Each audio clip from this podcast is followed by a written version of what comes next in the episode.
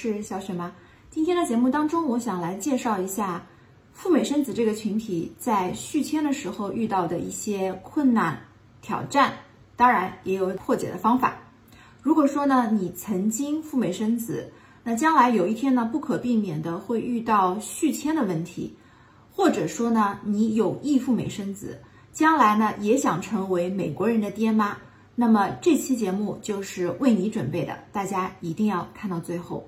为什么赴美生子这个群体续签的时候会遇到一些困难和挑战？主要有三个原因。第一呢，跟钱有关的。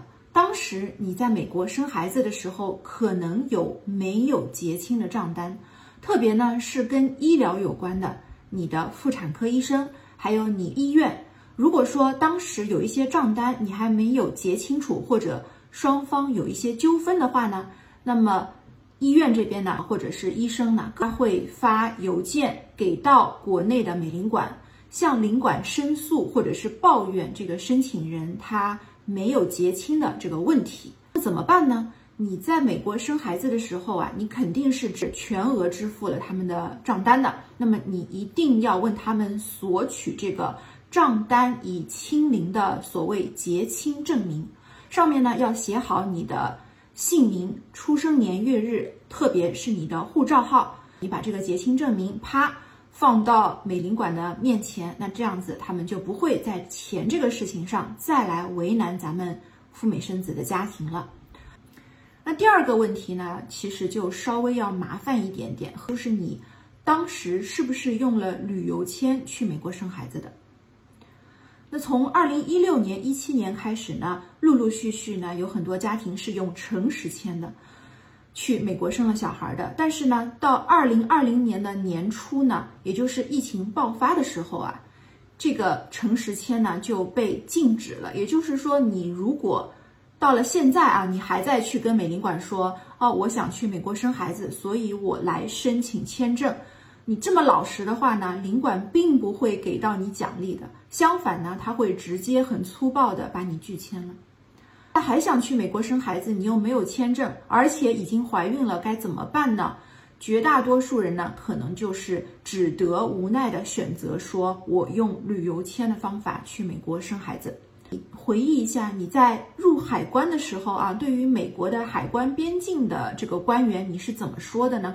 你是如实说我来这边生孩子，还是接着说我是来旅游的呢？这个就变成了一个分水岭了。是当时对海关说，嗯，我是来这边旅游的。那么海关当然也会记录你的这个比较短的停留嘛，因为旅游可能就不到一个月的时间。但是呢，你生孩子实打实的，你需要在美国待三到五个月的时间。这个当中巨大的差异呢，就会被记录下来。那么等到你现在要续签了，这个问题就会来找你的麻烦了。那大家回忆一下啊，如果你是如实说的，那么还有弥补的、补救的这么一个机会的。那最后呢，为什么赴美生子家庭续签会遇到麻烦？这个可能就是赴美生子的一个原罪吧。啊，曾经赴美生子的家庭啊，相当比例的人呢，他们觉得既然孩子已经是美宝了，那我就干脆父母也就留在美国吧，你又再回国了过了。嗯，有一句俗话叫“前人栽树，后人乘凉”嘛。那如果说前人没有栽树，反而把树给砍了的话，那后人就遭殃了。呃，这个群体就给到签证官有这么一个不太好的印象啊，就是一个刻板印象，你们的移民倾向就大大的增加了。那有的人会反对说：“哎呀，我现在有了一个美宝了，不是说将来美宝二十一岁之后可以给父母办移民了吗？我着什么急呀？我怎么可能移民倾向增加呢？”那这个解释呢，可能你自己觉得说得通，但是呢，在美国签证官的眼里呢，他会觉得，嗯，你这个群体就是有原罪的，就是有移民倾向的，那怎么办呢？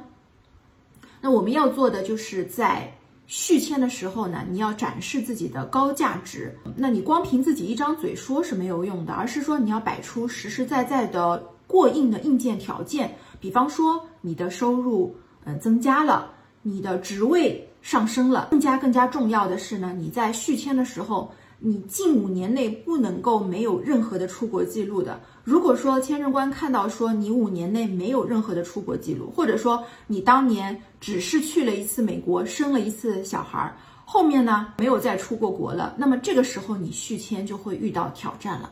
所以说破解的方法呢，一方面要提升自己的这个硬件条件啊，另外一方面呢，在出国记录方面，大家一定不要吝惜，多刷刷记录一定是有好处的。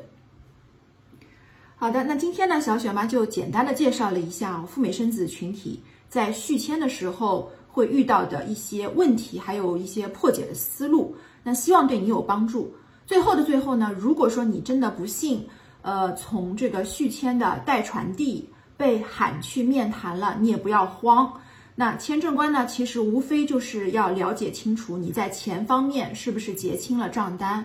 第二个呢，你是当时如何对签证官描述你去赴美的目的的？你是旅游签还是诚实签？你有没有对海关的官员说我是来这边生孩子的？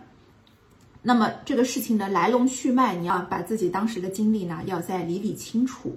那还有呢，就是你在生孩子的时候，你花了多少钱，自己要心中有数啊，把当时的账单翻出来算一算，能够脱口而出你的花费的金额。那那么最后呢，就是展示你的高价值的部分呢，这部分呢，咱们就不展开赘述了。今天的节目就到这里啦，我们下期再聊，拜拜。